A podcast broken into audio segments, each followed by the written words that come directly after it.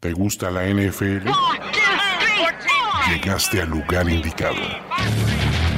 Primero y diez, el podcast. Primero y diez, el podcast. Impartiendo cátedra sobre la mejor liga del mundo desde 2008.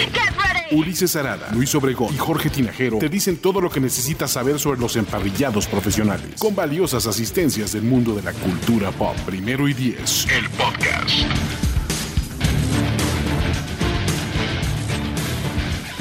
Bienvenidos una vez más a todos ustedes que están ya sea online, ya sea on demand o como a ustedes les guste más eh, consumir sus contenidos de NFL, en especial eh, estos, eh, estos productos que hacemos en Primero y Diez. Este es el segundo episodio de On the Clock, donde hablamos del draft y todo el proceso que este implica. Uh, hasta que estemos en Las Vegas, si el coronavirus lo permite. ¿no? Híjole, sí, ya, ya, es un tema, ¿eh? No solo del coronavirus, pero bueno, esperemos que todo salga en orden. ¿Cómo estás, Jorge Tinajero? Muy bien, Luis, eh, pues contento. Ya pasaron los cuatro días de los drills del de Combine, así es que ya tenemos carnita de donde, este, para platicar, ¿no? Esta tarde. Exactamente, vamos a justamente a irnos eh, pues con eso, ¿no? La verdad es que lo que hoy eh, ocupa la conversación del draft es eh, pues lo que sucedió eh, desde el jueves pasado, que empezaron los, los drills en el campo.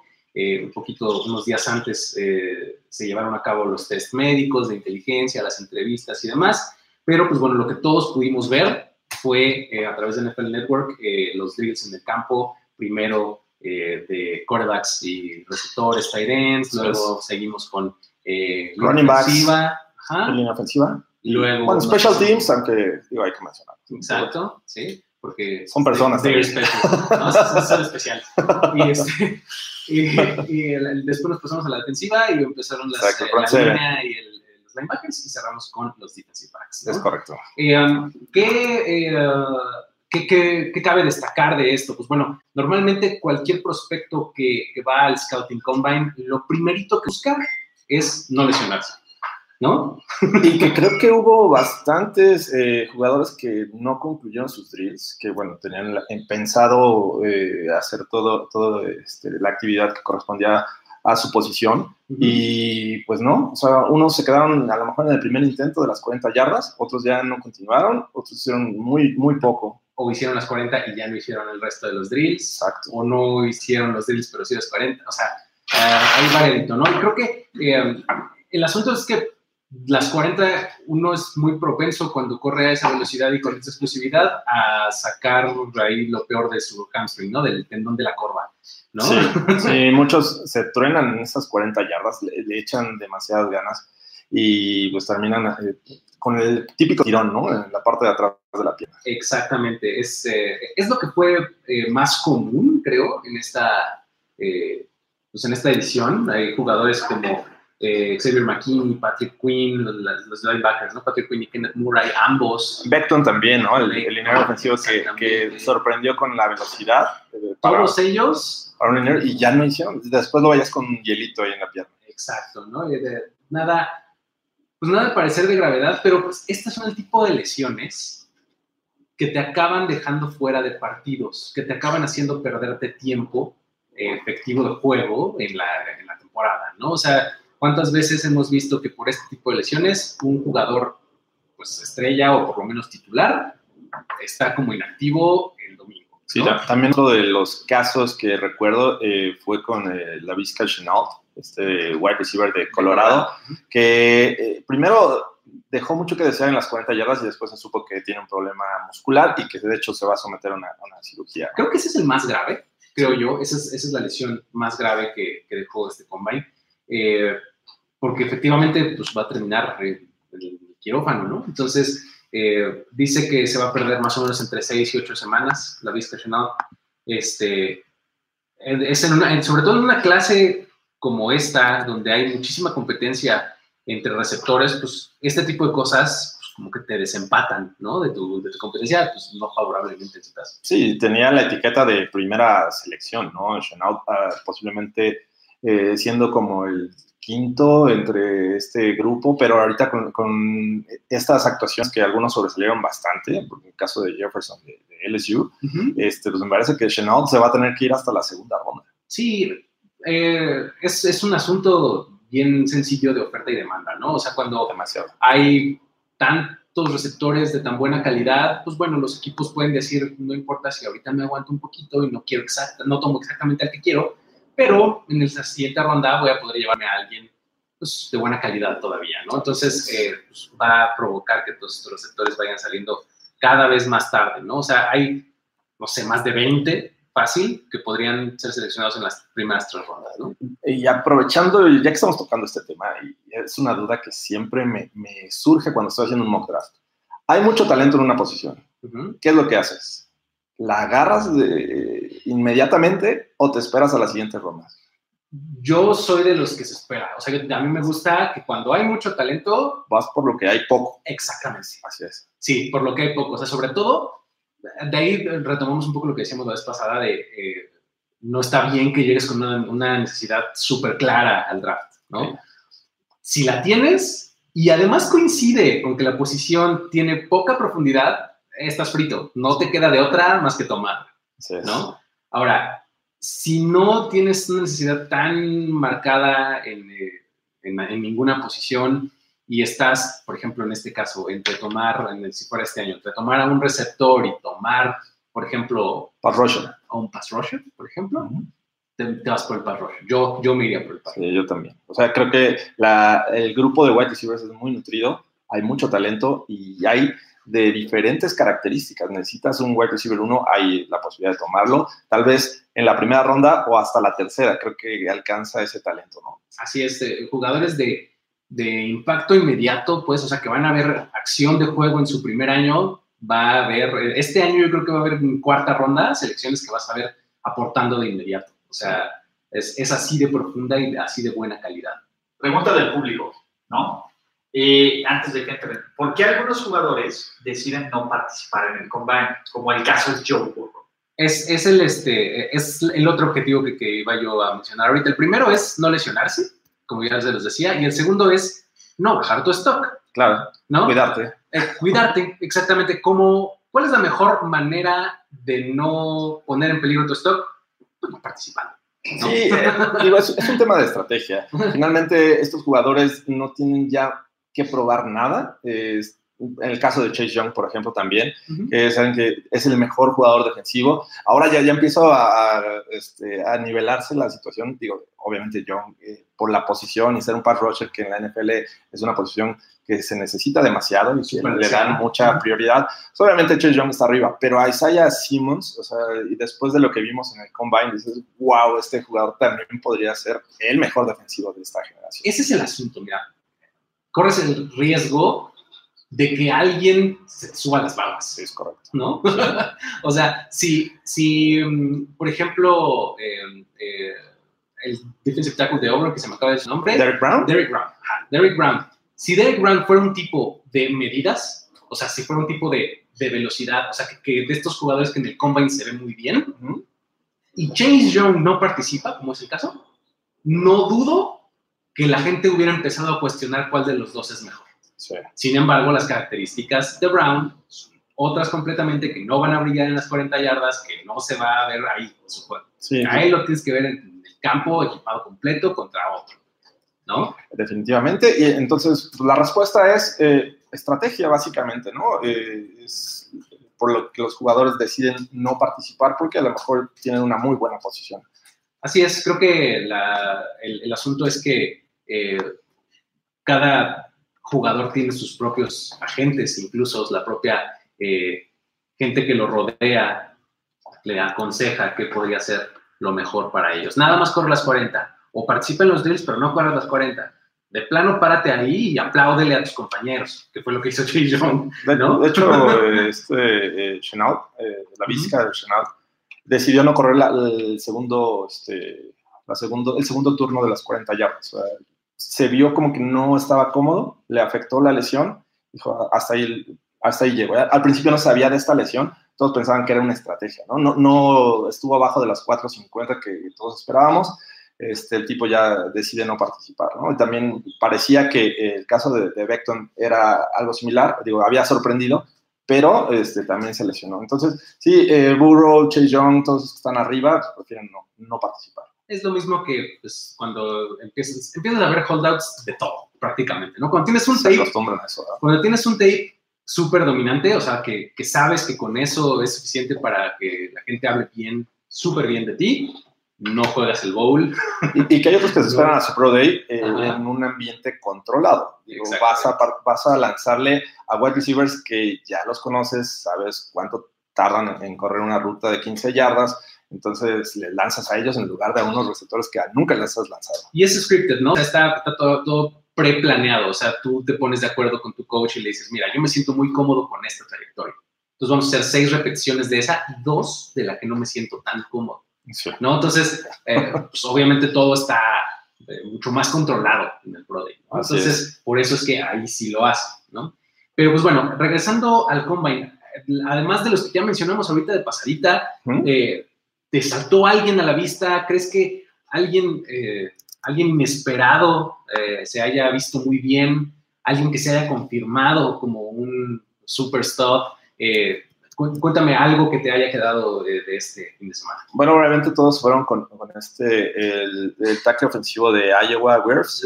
Eh, la verdad es que estuvo impresionante, pero Will, Jedrick Wills, eh, justo atrásito de, no existir eh, Tristan Wirfs, yo creo que Wills habría sido el mejor tackle ofensivo. Obviamente es uno de los favoritos, pero, me gustó mucho. También CJ Henderson, cornerback de, me parece que es Florida. Florida tuvo una muy buena actuación. Obviamente los que están arriba de él eh, en este momento, como Christian Fulton, como Trevor Dix posiblemente, eh, y hasta el mismo Kuda que salió lesionado, eh, cumplieron. O sea, creo que no, no impresionaron. Sí, en Henderson me gustó, me gustó mucho lo, que hizo este fin de semana. Y, ya para concluir, en cuanto a los que me gustaron y no estaban en el radar, Cam Akers, el running back de Florida State, que...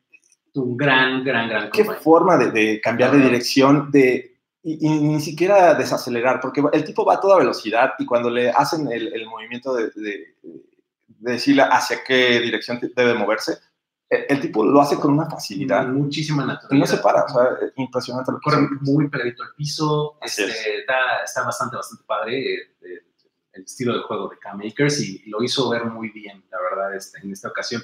De hecho, en, en este drill nuevo, en el que es así como una T. Ah, sí, el, el, eh, el, entonces, este, exactamente. Este, fue el primero en hacerlo, porque pues van en orden alfabético, el Akers. Fue el primero en hacerlo y se vio súper, súper bien. Ya después que veías a los demás, esa cara pues no era tan, tan fácil. Claro, sí, sí, lo hizo muy fluido. Y, bueno, hay alguien que ahorita ya me viene a la mente, eh, tackle defensivo de Oklahoma, Neville Gallimore, también, siento que lo hizo bastante bien. ¿Y a ti? Fíjate que yo, yo me quedo con Justin Jefferson, ya lo mencionabas hace un momento, receptor del SU. Este, en esta clase de receptores que, pues bueno, creo que tenemos hasta arriba a tres todos en la mente, Jerry Judy, este, Lamb, y Henry Rocks III. Como que estaba muy difícil saber quién era el siguiente o como que tenías ahí un clúster ahí de mucha gente como borroso. Según yo, a partir del de, Combine, eh, Justin Jefferson debe ponerse como el siguiente. El cuarto, ¿no? Como el cuarto. La verdad es que tuvo un Combine súper, súper bueno, 4-4-3 en las 40 yardas, un tiempo súper bueno. Y pues se veía súper natural, la verdad, haciéndolo todo muy bien, eh, con una, una fluidez bastante notoria. Creo que Justin Jefferson se asentó como no sé si como una selección de primera ronda, pero como por lo menos el cuarto eh, receptor eh, en el board, ¿no? Y lo digo por lo que mencioné hace rato, ¿no? No porque no valga la primera ronda, sino porque hay demasiados y eso tal vez acabe mandándolo un poco más tarde. Sí, también me gustó mucho lo que hizo Jefferson. Este, por ahí tengo también en, la, misma categoría a Denzel Mims, que es wide receivers de, Baylor. Baylor. veía las comparaciones que ponían ahí y nomás lo estaban comparando con Calvin Johnson. ¿No? Sí, ya, ya, he, ya he visto ese tipo de comparaciones que la verdad digo, calmados. Es que, ¿sabes qué? Yo no estoy tan, tan de acuerdo con eso. Físicamente sí son muy parecidos, ¿sí? Pero Denzel Mims es un receptor de Baylor hecho y derecho, pues lo que hemos visto en todos los receptores de, de Baylor, que es un tipo que puede ir largo, que puede hacer un poste o que puede hacer un hitch. ¿No? Es todo. Se acabó. Tres rutas. Son tres rutas, ¿no? Ahora, lo que tiene Denzel, Denzel Mims, que, que es un poquito diferente a ellos, pues bueno, eh, eh, rastrea muy bien el balón, o sea, lo hace eh, um, lo hace muy fácil, ¿no? Todo, eh, o sea, se pone siempre abajo del balón antes de que caiga, ¿no? La verdad es que Denzel Mims se ha, se ha consolidado muy bien en este combine. Tenemos otra pregunta. Y aprovechando, es que hay varias, pero Venga, aprovechando esta de, de, los receptores y que ya hablaban de Mims y de, y de Ross, es ¿qué receptor ganó más en este Scouting Combine? ¿Claypool, Mims, Brooks o alguien más que les llame la atención? Esa es pregunta de Luis Alexis Salazar. No sé si escuche por ustedes, pero usted, usted me escucha. El, tema con Rocks es, la velocidad, ¿no? Es, es, un tipo que se afianzó como un, posiblemente el tercero, pero hablando de todos ellos, yo, yo me inclino por Mims. Yo creo que el que más ganó también es Mims, porque eh, Rocks todos sabíamos lo que era y estábamos esperando que hiciera eso. O sea, estaba, el tipo salió a decir que tal vez le competía a, a John Ross en el récord de las 40 yardas. Sí. ¿no? Acabó haciendo 4.27, que no es para nada despreciable, o sea, es el cuarto mejor tiempo de, de, todos los tiempos. Este, entonces, eso estábamos esperando de Henry Rocks. Eh, sin embargo, Mims creo que pues, se afianzó como, como una, una opción muy viable, ¿no? Eh, Claypool, Claypool creo que también hizo lo que esperábamos, o sea, no, no, este, no subió ni bajó, creo, ¿no? creo que el, el, que más ganó fue Mims, ¿no? Y pues bueno, para, para terminar con los, que me, con los que me sorprendieron gratamente, tengo que hablar de Willie Gay Jr., que es linebacker de Mississippi State. También. Es un tipo que eh, um, como que no está mucho en el radar de la gente. Es, este es el clásico eh, jugador que tiene mucho talento, pero que por los red flags que tiene, como que todo el mundo medio le tiene reservas y además en el último año, cuando fue junior, tuvo ahí unos altercados fuera del campo tuvo unos altercados fuera del campo con su coreback, se peleó con él y no sé cuánto y lo suspendieron unos partidos. Entonces, no estuvo muy presente en su último año eh, de, elegibilidad colegial. Pero es un tipo que puede rastrear súper bien el balón, que, eh, eh, que, no se queda atorado en los bloqueos, que llega siempre a todas las tacleadas, que es súper físico. Y pues bueno, tuvo el, segundo mejor tiempo en las 40 para sus... 4.46. 4.46 exactamente. Y este, pues la verdad es que creo que como que regresó al radar de todo el mundo este, gay junior, ¿no? Sí. Oye, y tocaste un tema que creo que nadie de, nosotros lo mencionó, los corebacks. ¿Tienes algún favorito? Pues mira, creo, creo que Justin Herbert por lo menos eh, quitó el humo del cuarto, ¿no? O sea, como que todo el mundo pensábamos, teníamos la idea de que es el tercero, y, se afianzó, ¿no? Y dijo, sí, ya no deben de tener ninguna duda, sí soy el tercero. Y es que el tema con Herbert eh, nunca ha estado en tela de juicio eh, la capacidad que tiene con su brazo. Es un brazo fuerte, es un brazo preciso. El tema con él son los intangibles, ¿no? Ganar esos juegos importantes. Entonces, eh, pues, la verdad, aprovechó muy bien el escenario y, este, y también yo creo que es el tercero. Ahorita está Burrow y Tua, que basta la discusión de quién va a ser el primero. Yo creo que todavía no está decidido. Yo creo que todavía la discusión se va a llevar un, un rato más. Ojalá, la verdad, porque esto, esto solamente hace que se ponga más buena. La sí, no, ya, ya, le empezaron a poner este sabor al asunto porque los Redskins dicen que a lo mejor van por, por coreback y si no está Burrow, pues van por Tua. Entonces, eh, hay que esperar todavía. No, y, sabes, regresando al, al tema de Herbert, eh, lo veías en el campo haciendo los drills y demás, y lo veías pues, como en su elemento, ¿no? Ahí sonriendo y platicando con todos y de repente voltea y un balazo, ¿no? O sea, como si nada, ¿no? O sea, la verdad es que lo hizo, lo hizo muy, muy bien Herbert.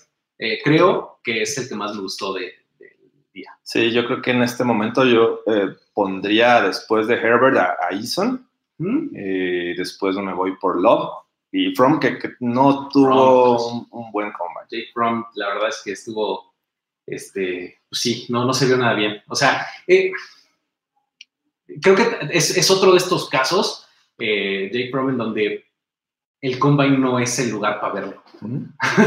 ¿No? O sea, no es un tipo que, va a lanzar un balazo. Es, no, no. O sea, como que eh, Fromm es un tipo que sabe administrar muy bien el partido.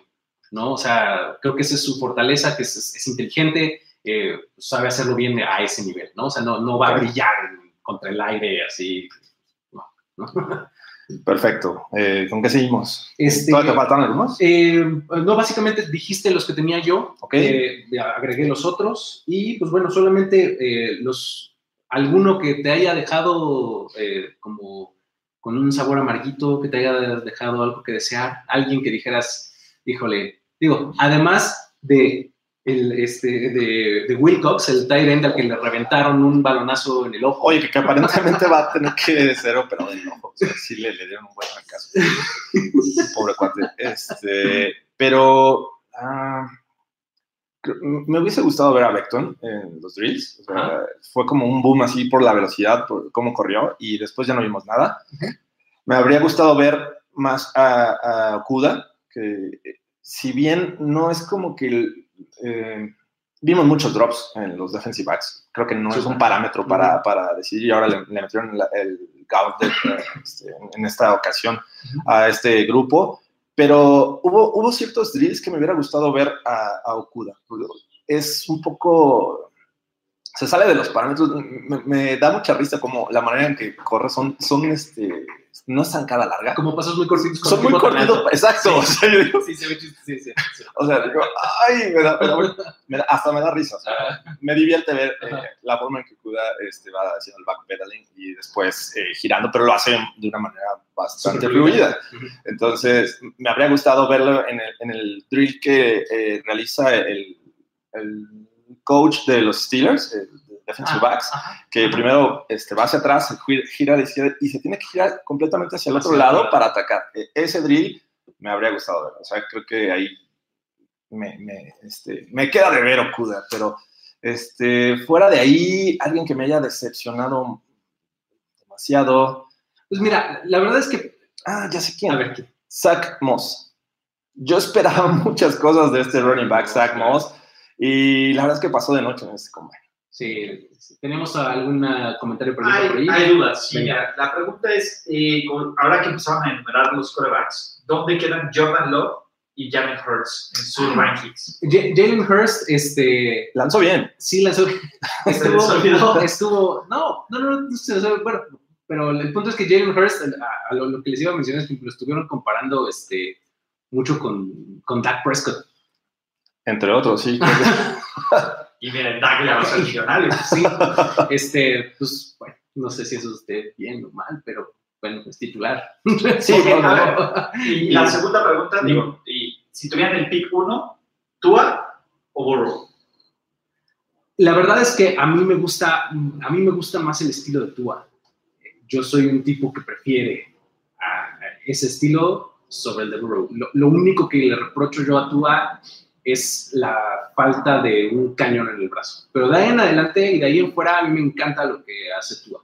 Eh, Joe Burrow entiendo a los que lo prefieren, lo entiendo perfectamente porque pues, es un tipo que es un prototipo de quarterback. O sea, pudiste haberlo hecho en laboratorio. Ese coreback sí se puede ver. Respondiendo a la primera pregunta, creo que Jordan Love eh, lo mantengo en el quinto, en el quinto lugar. O sea, está. eh, tengo que darme Tua y Burrow ahí peleados en Ujú. uno y dos. Eh, tres Herbert, eh, cuatro Eason y quinto Love. Este, el otro, ¿quién? Eh, Jalen Hurts. Ese sí lo tengo que poner como una tercera, este, porque sus intangibles Sí, no, no es- me, no me agradan mucho. Eh, O sea, sí, sí, sí. Jake Fromm está arriba de, Creo que sí. Pondría From arriba de, de- Ujú. de Jalen Hurts. Ok. Y este, ¿cuál, ¿cuál era la otra pregunta? Eh, ¿Quién es Eh, mejor? ¿Tú va? ¿A quién Ajá, prefiero? Tua- Tua o- ¿A quién prefieres? Es que hay Burrow. dos focos, bueno, cada uno tiene un gran foco rojo, ¿no? Burrow es eh, One Hit Wonder, eh, al menos así lo, lo ponen. Eh, tuvo una gran temporada y, y es todo, ¿no? El 2018 fue muy regular. Y Tua tiene esa lesión, una, una, este, cadera dislocada, eh, regularmente se vuelve a dislocar. cadera deslocada es la más grave, pero tienes que hablar de los dos tobillos. Bueno, aparte, o sea, entonces, sí, es, eh, tiene un historial de lesiones. Le- leía que esa lesión es, este, es- vuelve a pasar. Obviamente no, está, no es un jugador que va a estar eh, con mucho contacto, pero no sé si recuerdas a Dennis Pira, este Tyren de los Sí, Ravens, que le ocurrió lo mismo. Se, se dislocó la, la cadera y le ocurrió otras tres veces. O sea, la tercera le dijeron, ya no juegues. Ya, basta. Y siguió jugando. tiene cadera de 80, ¿eh? Entonces, eh, creo que por durabilidad me iría con Burro. Muy bien. también me gusta todo, pero Burro. Es, es, es, completamente estilos, ¿no? Este, la verdad es que ahí sí es este. Eh, que la séptima caballería debería elegir a Joe Burrow. y ya lo hizo. ay, ay, se hablaba también de eh, uno como decepcionante, se hablaba de AJ eh, Epinesa. Ah, sí, ah, tema ahí. ¿cómo, ¿cómo, lo ves tú? Porque si tú ves el workout, efectivamente es underwhelming, o sea, como que te queda, como dices, ¿no? Si tú esperabas grandes números de Epinesa, obviamente te va a decepcionar. Es un tipo eh, que es su característica principal es la fuerza, fortaleza. Eh, pasar por encima de, los lineros ofensivos no es un tipo que le guste mucho dar la vuelta. Aún así, ha demostrado que cuando se quita al tackle ofensivo y está de alguna manera retirado del coreback, tiene una aceleración tremenda, ¿no? Entonces, eh, viendo el video eh, cuando juega Peneza, es un jugador que hay que considerarlo y posiblemente en la primera ronda pero no te va a dar unos números impresionantes. y, creo que por ahí va el tema de, este jugador. Sí, porque te digo, tiene, tiene un combine que pues, algunos califican de decepcionante, pero estoy de acuerdo. ¿eh? Creo que el estilo de Peneza se presta más para, pues, para verlo en el campo. Medirlo en otro lado, ¿no? como From. Exactamente, ¿no? Y bueno, otro que a mí me, me quedó de ver, eh, en este año en donde los Titans no son lo mejor que hay. este, había el, de Vanderbilt, eh, este Jared Pinkney. Este, híjole, pues era por lo menos entre los tres por ahí mejores, cuatro mejores, y la verdad es que se vio súper tieso en todos los drills. Estaba ahí como que con trabajos cambiaba de dirección. Este, eh, 4.96 en las 40. Sí, casi 5. Exacto, la verdad es que no. Hay tackles ofensivos más rápidos. Más rápidos que... él. No, no, no, no me gustó mucho. Creo que eso, pues te digo, como en este proceso en donde tienes un montón de etapas y si tienes eh, ciertos jugadores eh, calificados más o menos similar, el combine es el desempate, pues aquí este pierde el desempate, ¿no? O sea, creo que Pinkney me, me quedó de ver bastante. Y el otro es eh, Bradley Anay, que es el, el Edge de, de, Utah. De Utah. Súper productivo en Utah. Era una bestia para todos lados, estaba siempre atrás de la línea, súper, súper productivo y estaba agarrando una muy buena inercia en el Senior Bowl, destacó en el Senior Bowl y creo que pudo haber hecho un combine en donde dijeran, ah, mira, este se nos puede colar ahí al final de la primera, desde principios de la segunda, no sé, algo, y la verdad es que eh, pues, tuvo unos tiempos bastante, bastante pobres, no, no, se vio tan bien, ¿no? Creo que esos son los que yo considero un poco decepcionantes en esta ocasión. Ok. Y con que seguimos, eh, seguimos con más preguntas. ¿Tienes alguna? A ver, Hay varias. Vamos, vamos a darle una ronda de unas cuatro o cinco preguntas y ya nos, nos vamos con el sleeper. El hombre del momento. ¿no? Eh, Isaiah Simmons, ¿cómo lo ven? Linebacker, safety, ¿qué les pareció su scouting combine? Es lo que quiera hacer. Es una bestia. O sea, cuando, lo, dijo muy bien él mismo en la conferencia de prensa en el scouting, como le preguntan, bueno, ¿qué, ¿qué posición juegas? Y él contestó, defensiva. Exacto. Defensive playmaker. y, a ver, yo sé que no me escuchan, te lo van a ven a Isaiah Simmons montando en esta posición que, que Tyron Matthew hizo como de, oye, si me tengo que jugar slot, juego slot, si tengo que jugar backer en la caja, juego backer, si tengo que jugar profundo, juego profundo. Sí, pero bien. pero, pero, mejor. Pero, hizo... pero, con, pero imagínate a Tyron Matthew de 10 centímetros más de altura y mucho más musculoso, o sea... ¿Más rápido? Pues por el estilo, yo creo que sí. ¿eh? Es que estás comprando que las elecciones se va a llevar dos en uno. O sea, no tienes. Eh, te da la versatilidad como para decir, eh, juego con en la caja con, con, Simmons y no tengo problema porque va a tener juego terrestre. Pero si de repente meten a, un slot, es capaz de cubrirlo sin problema. Se y lo cubre perfectamente. O a un running back. O al tight sin ningún problema. Exacto. O sea, Simmons. por eso yo, yo ya lo pongo muy cerca de Chase Young. O sea, eh, Chase Young, Simmons y posiblemente Burrow ahorita en, el pick board. Me parece que está como el tercer jugador. Sí, la verdad es que lo hizo súper, súper, súper bien en el combine y eh, digo, en el programa anterior les decía, creo que el Scouting Combine nos va a servir para esto justamente, para que todo el mundo digamos, no, es que Simon sí está en otra liga. Sí, puede hacer lo que quieras. O sea, si le ponen la S de safety, está bien. Él, participó en el combine con los linebackers. Y le, le pedían también hacer drills de safety, me parece. Exacto. La verdad es que pudo haberlo hecho sin ningún problema.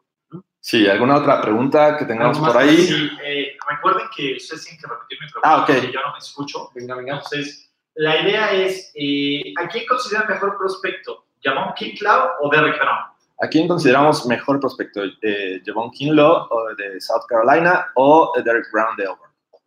Eh, si me preguntas a mí, creo que están bastante cerca. Creo que son jugadores un tanto distintos entre sí. pero creo que sí Derek Brown está por encima de aquí. Sí, Derek Brown es, una, es un monstruo este, que puede jugar eh, eh, directamente sobre el centro, arrasar los dobles bloqueos, creo que lo hace bastante bien. Eh, pero Kinlow es como un poquito más atlético, aún así tiene una capacidad de taclear a, cualquiera que se le ponga muy cerca de él yo también creo que es un mucho mejor talento, no, no mucho mejor, pero sí un, un, nivel arriba eh, Brown que Kinlo, pero la verdad es que los dos son, si lo selecciona uno antes que el otro, no me, no me preocuparía, o sea, no hace diferencia, es, cuestión de gusto. Es estilo, exactamente. Ah, ok, dice que sí me escucho. De, hecho, eh, a, Kinlo lo comparan con Chris Jones, el de los Chiefs. Exactamente. Así es que, bueno. Vamos a darle un par de preguntas más y nos vamos a lo que sigue. Doctor Manhattan, ¿por qué históricamente los corebacks de Alabama no brillan en el NFL? ¿Será que son más corebacks de sistema que de talento? ¿Desde qué? Mira, Greco Cell, guru de todos los que nos gusta este asunto, dice que todos los corebacks son corebacks de sistema. ¿Sí? ¿no? Eh, como que se, se estigmatiza la palabra coreback de sistema. Es como game manager. Sí, exacto. Todos los corebacks dicen como. Lo dicen como. Sí. siento que va en contra por Alex. Siento que Alex tuvo algo no, De hecho, Neymar salió de Alabama. Exactamente. La verdad es que, mira. Kenny Stabler, que mejor. Kenny Stabler también salió de Alabama. Es, es, yo creo que una cuestión siempre de a dónde llegas y qué tienes alrededor, ¿no? Este. Digo, hablar de que si eres de Alabama, pues ya no eres tan bueno, no sé. Creo que no. A lo mejor por ese que también ha dado. Es que en recientes años este, este programa eh, lo que mejor le sale es la defensiva. Con este eh, head coach, hace fue su nombre, eh, exacto. Entonces, e, es, un semillero de, de, jugadores defensivos más que ofensivos. Digo, sí saldrán running backs de repente, un wide receiver por ahí, que tenemos buenos ejemplos, pero el coreback como que tiene menos peso en este, en este programa eh, de Alabama.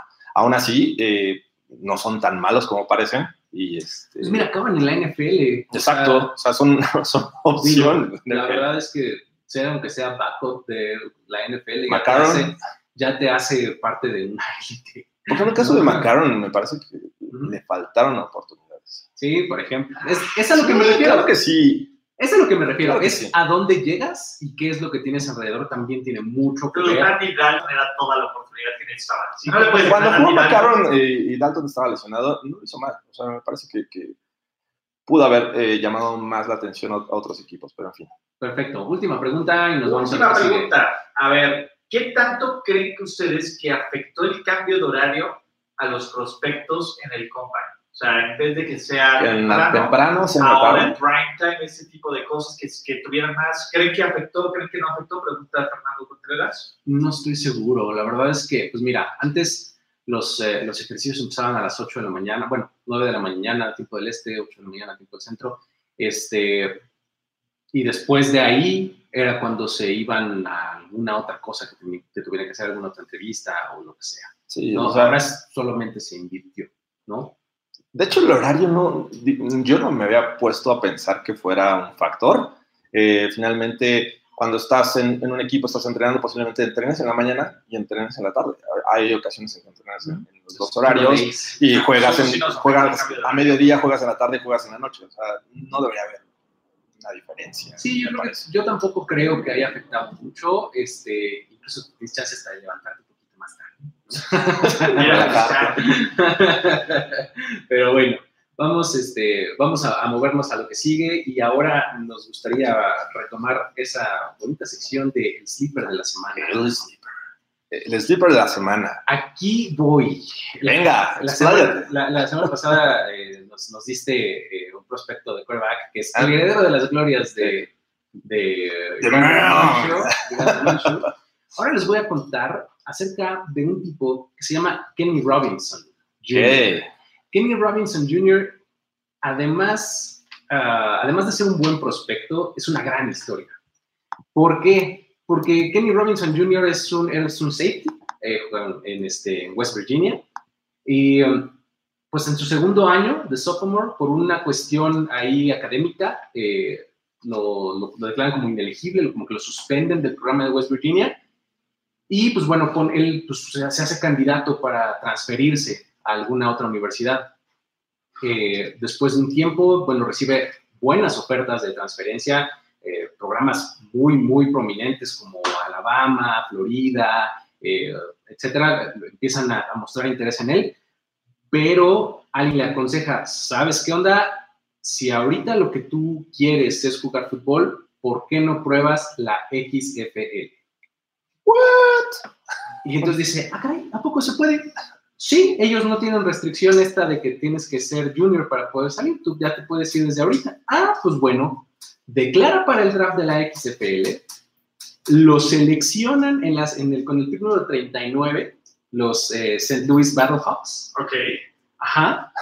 Y en esta temporada lo que lleva, pues se ha vuelto un defensivo buenísimo en, en o sea, es un cuate que todavía está en la universidad. Es sophomore. Ajá. Después de su año de sophomore, salva a la, XFL. como profesional. Okay. Y entonces, después de eso, declara, declara para el draft de la NFL ya es este elegible para, para, este draft. Ajá. Entonces, wow. se, mete, se mete a la XFL por una razón súper práctica. ¿no? Dice, yo lo que necesito ahorita es dinero porque mi mamá tiene cáncer. Okay. Entonces, tengo la opción de cambiarme, irme a un programa prominente y ser seleccionado dentro de dos años, pues, en, en una buena posición en el draft. ¿no? O puedo empezar a ganar dinero right now. Entonces, ¿eh? se va a la XFL y pues bueno, ya obviamente como, como continúa con sus estudios, pues ya tiene un año más y pues ya es elegible para el draft de la NFL y está aquí eh, como elegible para el, draft 2020, ¿no? Eh, no fue participante en el Combine por esta misma regla de que no tenía los años suficientes, el, tiempo de juego suficiente. Este, esto trae como consecuencia que, bueno, varias cosas. Eh, mucha gente como que no lo tiene fresco en la cabeza, eh, no, tiene, no tiene la oportunidad de entrevistarse con muchos equipos. Entonces, quien quiera eh, estar con, Kenny Robinson o quiera estar interesado. interesado en él, va a tener que hacerlo viajar en las visitas, este, ir al Pro Day, eh, etc. ¿En, qué universidad está? West Virginia. Okay. Bueno, estaba. estaba ya, no. Ahorita están los St. Louis Commanders, ¿no? Eh, Battlehawks, perdón. los St. Louis Battlehawks. Ahora, eh, no hay que olvidar que está, o sea, tiene su contrato de un año con los Battlehawks en la XFL y durante el proceso del draft está en temporada regular. Claro, está con la XFL, ¿no? Entonces, pues la temporada del XFL, la temporada regular, termina el 12 de abril. Si califican a playoffs, pues la primera semana es el, 19 de abril. Y el domingo. Y la final es el domingo Es después de, es el ¿no? Es el, domingo de Exactamente. Entonces, podría estar en, un escenario pues, en el que los Battlehawks mantengan el paso que llevan, que van 3-1 en esta, en esta ah, temporada. Ah, ah, este, sí, hice mi tarea de ah. este, no porque yo lo vea, pero hice mi tarea de research. Este, eh, si mantienen el paso, pues se pueden calificar a playoffs y estar terminando su temporada de playoffs, tal vez en una de esas hasta campeón, un día de diferencia de haber sido seleccionado para la NFL, ¿no? Porque es, es un safety, ya hablando del jugador como tal, es un safety que es eh, rangy, o sea, muy largo, pues, que puede ir de sideline a sideline, súper este, ball hawk, de todas, a todas llega desde donde esté, eh, la verdad es que una, uno, ve sus, uno ve sus highlights, ve, lo que hace en el campo y de verdad sobresale. O sea, tiene un físico bastante largo. Pregunta mágica. ¿Cuál sería su mejor escenario de este cuadro? en cuanto ¿A ¿Qué, ¿Qué, selección? Eh, yo, yo lo veo como una selección más o menos, en, el mejor de los casos, como de cuarta, quinta. O sea, de último día. Sí, de último día. La verdad es que sí, eh, sobre todo por lo que te estoy mencionando, ¿no? Es, es un, este, es un jugador difícil de rastrear, difícil de encontrar. No es algo que vayas a... Pero, pero qué mejor escenario para los scouts que irlo a ver jugar en esta época del año. Exactamente. Y además a nivel profesional lo estás viendo a un chavo de 21 años. Contra exjugadores de NFL en, su mayoría. Hay un, hay un highlight por ahí en, donde está interceptando a McLaurin, por ejemplo. ¿no? Bueno, algo relativamente fácil. Pero, pero, pero, la jugada que haces es muy buena. Pues, o sea, no le hecho ganas para la intercepción, no, no que se la pusiera aquí en los números McLaurin. No, o sea, el tema del hashmark opuesto, eh, llega muy bien. La verdad es que eh, es, este, es una historia bien padre, bien interesante la de, la de Kenny Robinson. Está basadísima. Ya, es, es, una buena anécdota. Muy, buena. Y, y, échenle ahí una, una y les va a gustar lo que van a ver. Si no, luego hacemos una capsulita de, video. Venga, perfecto. Muy bien. Eh, pues si nada más, nos vemos la siguiente semana, Jorge. A ver, este, ya estaremos entrándole un poquito más a fondo a las posiciones, preguntas, equipos, etcétera, ¿no? Sí, a lo mejor hasta algo de agencia libre, ¿no? necesidades de los equipos, porque pues ya viene, ya estamos en marzo, estamos a, un par de semanas, me parece, de la agencia libre, así es que pues, va a haber mucho, mucho tema de qué hablar. Perfecto. Dos preguntas antes de que yo ya. Venga, dos preguntas más. Eh, uno, ¿quién fue el güey este que dijo que le encantaba el fútbol porque podía golpear y saltar? Uh, era, era un linebacker. Sí. Ah, sí, espérame. No, ah. es, es, la mejor respuesta que nos compartieron ahí. Sí, nos lo pusieron en el Twitter. En el Twitter, no me acuerdo quién, el nombre de la segunda. Eh, ¿quién fue el tipo al que fue a entrenar Bill Belichick en su, este, ¿cómo se llama? En lugar de ir al combine. Ven que Bill Belichick estuvo, no estuvo en el combine, estaba como haciéndole drills a alguien. ¿Quién era y por qué? ¿Saben? Madre mía, eh, la verdad es que no, lo tengo claro. Lo van a hacer en Twitter, ok. okay. No, está bien. Este, no pasa nada. Yo sí vi que estaba con alguien más, ¿no? que estaba ahí en la lluvia pero no sabía quién era el prospecto. Ok. Ok. Muy bien, pues ante la falta de esas dos respuestas, que os oye en este, oh, en este tono. Este, ah, esto acerca de, ese video que nos compartieron en Twitter. Eh, ah, ah, ah. Es que tienes mucha mención. Era muy bueno, era muy bueno el video, porque bueno, para quien no lo haya visto, en, la sección donde explicamos un video, por lame que parezca. Eh, eh, es, lo hicimos con el de Funciona, funciona. Es una pregunta en donde alguien le menciona por qué le gusta jugar fútbol. es lo que más le gusta de jugar fútbol Y pues lo que él responde es, pues mira, a mí me gusta el fútbol porque puedes eh, abusar físicamente de alguien que está enfrente de ti, puedes golpearlo, puedes eh, correr a través de él, pues volteas y no hay policía. Sin tener consecuencias con la ley. No hay policías redondas, nadie viene por ti. y, nadie, y nadie te pone ese... al contrario, todo mundo te festeja. No viene el nombre, nos lo acaba de poner Eric 87 el, el video, pero no viene el nombre del tipo, es un campo. Pero lo vamos a, si nos siguen en Twitter, arroba 10, justo lo acabamos de retuitear. Es una joya, es una maldita joya ese. Sí, la verdad es que eh, estuvo muy divertido. Pero bueno, eh, nos vemos la próxima semana en otro episodio de On The Clock, ¿no? Nos vemos, muchas gracias por, por seguirnos. Pues ya vamos a empezar a hacer agencia libre. Sí, en, el producto este, recurrente de Primero y Diez, el podcast, ahí estaremos hablando de agencia libre y demás, y pues ya, ¿no? Ahí estaremos. Pues, muchas gracias. Hasta la próxima. Y hasta la próxima. La celebración ha terminado. Primero y Diez, el podcast. Primero y Diez, el podcast. Más verdades, desvaríos y sinsentidos en la próxima emisión de Primero y Diez, el podcast. Conducción, guion y concepto. Ulises Arada, Luis Obregón y Jorge Tinajero. Producción y voz en off, Antonio Sempere.